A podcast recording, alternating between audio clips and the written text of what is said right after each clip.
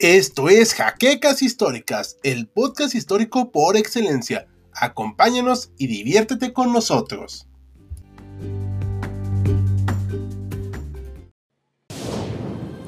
Bienvenidos a HC Historia Contemporánea, la página histórica por excelencia.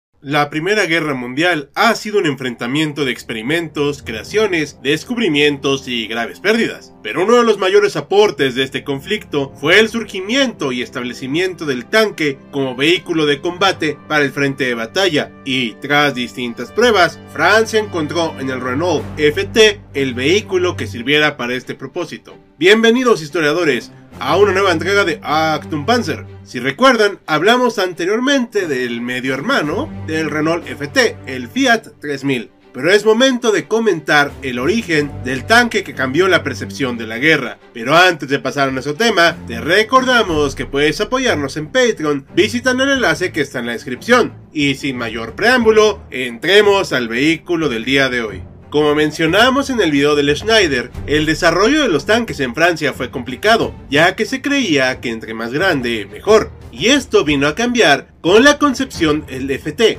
Fue diseñado por la compañía Renault y uno de sus fundadores, el mismísimo Louis Renault, estuvo muy involucrado en este proceso tras la visita del coronel Etienne en 1915, quien fue una de las mentes del ya mencionado tanque Schneider. En 1916 resultaba urgente repensar el papel y modelos blindados para futuros enfrentamientos. Se buscaba que el carro no superara las 7 toneladas, algo que era mucho más ligero que lo acostumbrado en ese periodo, requiriendo un motor que pudiera tener la relación adecuada de tamaño y potencia, acompañado a su vez de unas orugas sujetas al vehículo, contrario a lo que era anteriormente. Para poder convencer a los militares, a lo largo de 1916, Renault mostró diseños de madera de su tanque ligero, el cual iba contra la idea de tanques grandes de los galos. Uno de ellos, el Char 2C, ni siquiera vio acción en la guerra, sino después de ella, por lo que la noción de un blindado relativamente barato y de menor tamaño resultaba atractiva, pero a la vez era recibida con precaución.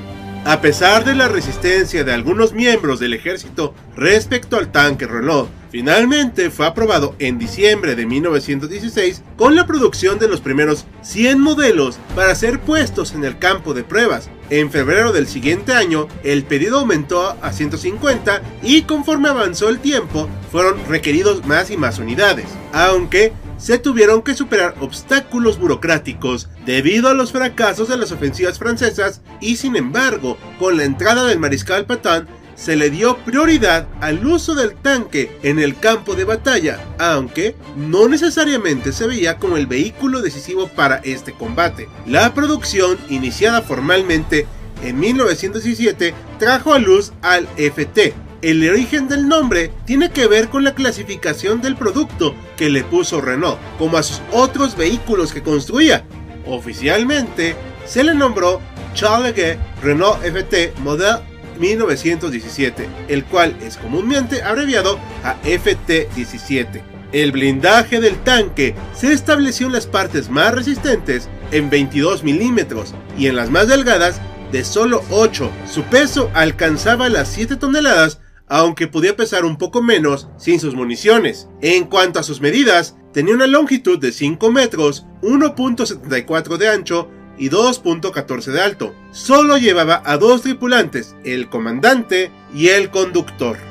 Su motor fue el Renault de 4 cilindros e ignición de magneto con 39 caballos de fuerza. Su capacidad de combustible era de 95 litros, permitiéndole una autonomía de 60 kilómetros a una velocidad máxima de 7 kilómetros por hora. El diseño tenía una cola para facilitar el cruce de trincheras, con una torreta que podía rotar y que sufrió varias modificaciones a lo largo de su diseño y producción. En abril de 1917 se le puso un cañón de 37 milímetros llamado Photo, así como una ametralladora Hotchkiss de 8 milímetros. Su producción tuvo que distribuirse entre Renault y otras compañías, pues el pedido inicial era de 3.530 tanques, y estos eran en distintos modelos, pues abarcaban algunos con un cañón solamente, ametralladoras o radio.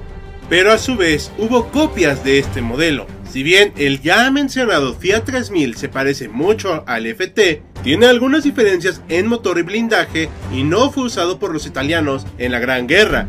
En cambio, el tanque M1917 se convirtió en el primero producido masivamente para el ejército de Estados Unidos, con el objetivo de proveerles de un blindado para la guerra. También existió una versión copiada por parte de la Unión Soviética nombrada el Renault ruso, el cual fue el primer tanque soviético. Entre sus múltiples usuarios contamos evidentemente a Francia, Estados Unidos, Polonia, Lituania, Turquía, Yugoslavia, entre otros. Si los conoces, menciónalos. Su primer combate ocurrió el 31 de mayo de 1918 en la tercera batalla de Ain, donde 30 tanques rompieron un avance alemán, pero no pudieron consolidar su posición por falta de apoyo. Una de las lógicas detrás de privilegiar la producción de este tanque era que podían ser construidos 4 o 5 FT por cada Schneider, por ejemplo, siendo más efectiva como una fuerza de enjambre con muchos más tanques para abrumar al enemigo. El efecto psicológico sobre la tropa se palpó de inmediato, aunque hubo poca coordinación entre la infantería y los blindados. Una de las mayores ventajas del FT era que podía pasar por bosques debido a su relativamente pequeño tamaño, acompañando a los soldados y permitiendo avances que no eran tan fácilmente detectables por el enemigo. El 18 de julio de ese mismo año, en Soissons, una ofensiva que involucró a 245 FT, 100 Sarchamont y otros tantos Schneider fueron la punta de lanza del combate, logrando capturar territorio en manos contrarias y mostrando su efectividad. Sin embargo, había un grave problema. Los tanques tenían una vida útil muy limitada debido a la tecnología de la época y al castigo que recibían entre las armas y el terreno. Poco a poco se mostró que la industria de los aliados había superado definitivamente a la germana, y para el final de agosto de 1918, 2.000 tanques habían sido entregados. Simple y sencillamente, el FT era el tanque adecuado, aunque no sin sus problemas. Además de los ya mencionados temas técnicos, se encontraba en las mismas trincheras que podían dejar fuera de combate a los carros. La artillería sin duda era capaz de incapacitarlo y aunque ya había armas antitanque, funcionaban a una corta distancia de manera adecuada. Los primeros batallones estadounidenses fueron conformados con los ya mencionados M1917, siendo comandados por el teniente coronel George S. Patton. El punto medular de los FT era que habían acabado con la noción de la guerra estática y se cambió la estrategia, privilegiando el avance y que los nidos de ametralladoras podían ser destruidos por estos blindados. Las pérdidas de este tanque rondaron las 500 unidades en el conflicto, aunque sin duda tenía sus desventajas, sirvió en ese momento para mostrar lo que sería un coche blindado. Debido a su éxito en la Primera Guerra, su exportación no se hizo esperar y dio acción en distintos campos de batalla. Por ejemplo, en la Guerra Civil Rusa fue usado por las fuerzas blancas y posteriormente como copia por parte de los rojos. En la guerra polaco-soviética también fue requerido, siendo un punto de inflexión para la creatividad polaca. Aunque normalmente el FT tenía poco tiempo de vida útil, los soldados se las ingeniaron para mantenerlos activos, desplazándolos por trenes, permitiendo con ello tener unos tanques móviles blindados sin forzar tanto su maquinaria. Otro de los escenarios más llamativos de este tanque fue en las guerras coloniales que sostuvieron España e Italia respectivamente. Debido a que las tropas nativas no tenían acceso a esta maquinaria, sirvieron como un medio de intimidación hacia los rebeldes. Como mencionamos en el video del Fiat 3000, aunque no eran los tanques más fuertes ni mucho menos, cumplir funciones de cobertura y reconocimiento. Lamentablemente para este blindado, el tiempo también pasa y los cambios tecnológicos sufridos por la industria hicieron que a inicios de 1930 ya fuera un tanque completamente obsoleto, aunque eso no implica que no se siguiera usando incluso en la Segunda Guerra Mundial por la misma Francia.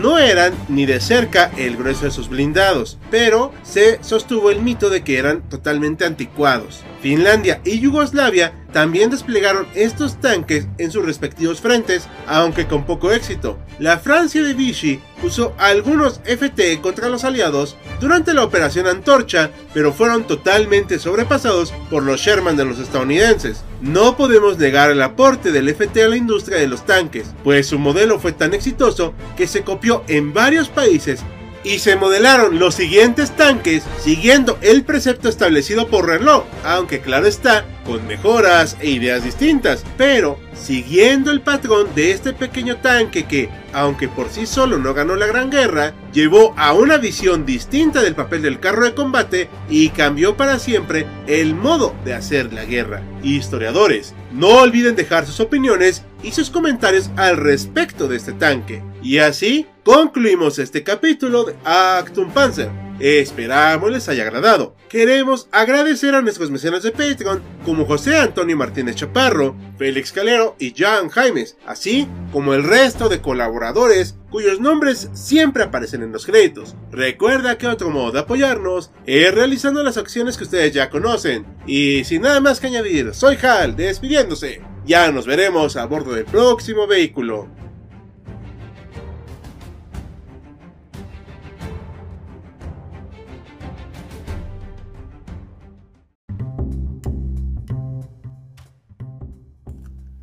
Gracias por habernos acompañado en Jaquecas Históricas, el podcast histórico por excelencia. Hasta la próxima.